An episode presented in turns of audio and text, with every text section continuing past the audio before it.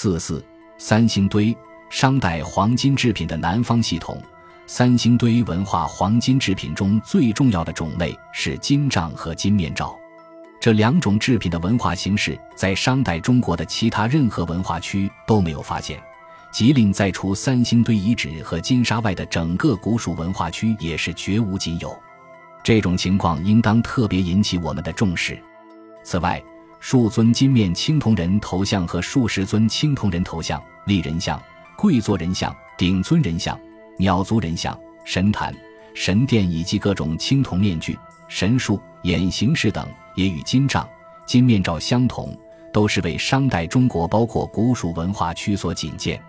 根据笔者对金杖、金面罩的起源、形制、功能体系、象征系统和艺术风格等方面所做的比较研究，三星堆文化的金杖、金面罩等文化形式，很有可能是通过古代印度地区和中亚的途径。从古代的西南夷道、蜀申屠道、滇缅道，经云南、缅甸、印度、巴基斯坦、阿富汗等地区采借吸收了西亚近东文明的类似文化因素，而由古代蜀人按照自身的文化传统加以改造创新而成的。它们反映了商代中国西南与南亚、中亚和西亚古代文化之间的交流关系。关于三星堆文化的黄金制品，还有一些问题需要提出讨论。这里仅扼要讨论金面罩与青铜人头像的关系，以及耳饰、腕饰、脚镯等问题。据发掘报告，三星堆一号祭祀坑出土金面罩一件，二号祭祀坑出土金面罩两件，另在二号祭祀坑出土的四尊青铜人头像面部覆盖有金面罩。学术界普遍认为，这几件金面罩原来应是粘贴在青铜人头像面部之上的。有学者进一步认为，三星堆青铜人头像的脸庞原来都可能附有金面罩，只是大部分已损毁。这个问题还可以进一步深入探讨。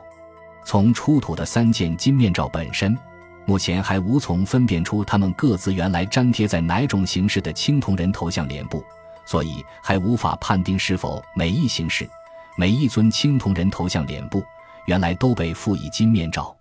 从二号祭祀坑出土的四尊带有金面罩的青铜人头像分析，可以分作 A、B、C 三型，A 型二尊，B、C 两型各一尊。A 型为戴金面罩青铜圆头形人头像，B 型为戴金面罩青铜长脸型人头像，C 型为戴金面罩青铜长方脸型人头像，面相与青铜大力人像相同，而与 B 型有别。这三型戴金面罩青铜人头像，在与各自形式相同但未戴金面罩的青铜人头像中，都只占有很小甚至极小比例。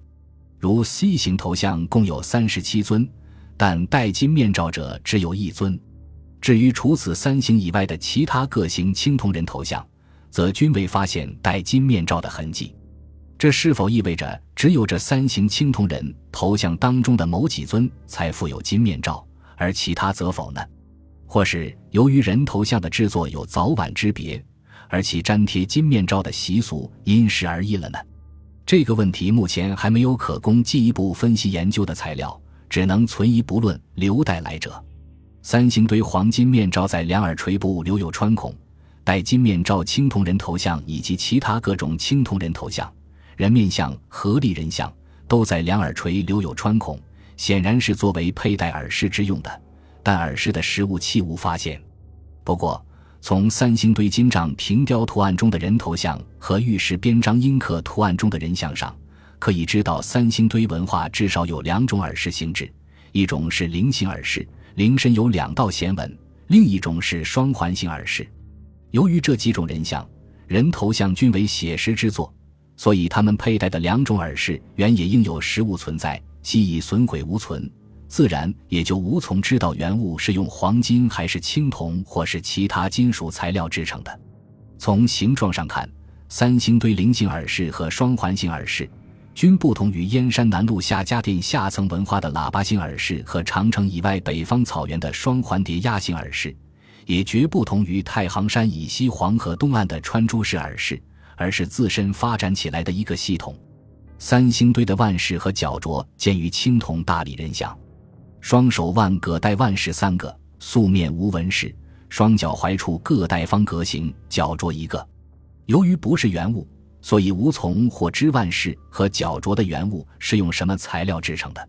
不过，青铜立人像的腕饰较粗，显然与刘家河碧串不同系；而青铜立人像的脚镯，则在北方诸系统中绝未见到。